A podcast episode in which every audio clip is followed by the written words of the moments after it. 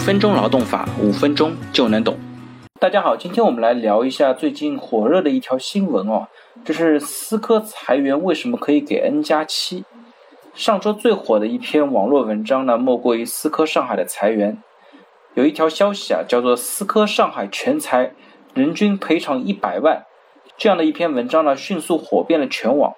当然呢，后面思科这边也辟谣了，上海这边全裁人均一百万都是假消息啊。我也跟思科的朋友确认了一下，其实被裁撤的呢，只是一个部门的员工，而这个部门的同事呢，也很早就知道这个安排了，所以说也谈不上什么突然袭击。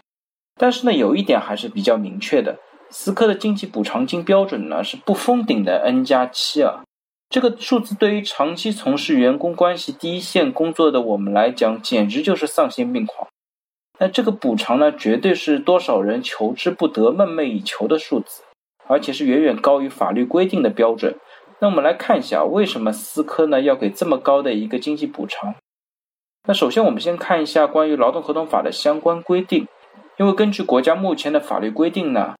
在客观情况重大变化或者经济性裁员解除劳动合同的情况下，只要提供法定的经济补偿就可以了。也就是说，有封顶的 N，它的封顶数呢是当地的三倍社会平均工资。那上海目前的三倍社会平均工资呢是两万六千二百九十五。那即使最终被判处违法解除劳动合同，最终被判处的经济赔偿金也只不过是经济补偿金的两倍。要知道呢，经济赔偿金同样是有着当地三倍社会平均工资封顶的。那举个例子吧，一个在上海工作的员工，他的工资呢，假设是五万元，他的工龄呢在公司是三年。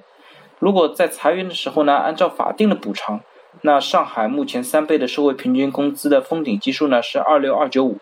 那么他可以拿到的经济补偿呢是二六二九五乘以三，也就是七万八千八百八十五元。那即使通过了打官司，经过了劳动仲裁一审和二审，司法体系可以支持的最高经济补偿呢，两 N 它的计算也只不过是十五万七千七百七十元。可是呢，如果根据思科的标准，他能够得到的经济补偿金就是 N 加七，也就是五万乘以三加七，也就是五万乘以十，总额居然有五十万。这个金额呢，足足比国家规定的经济赔偿金还多了三倍多。简直是不可思议啊！也就是说，即使公司什么理由也没有，硬开掉一个三年工龄五万工资的人，经过一两年劳神劳力的劳动仲裁诉讼，收到的司法体系里面可以支持的最多的赔偿呢，也就是十五万多。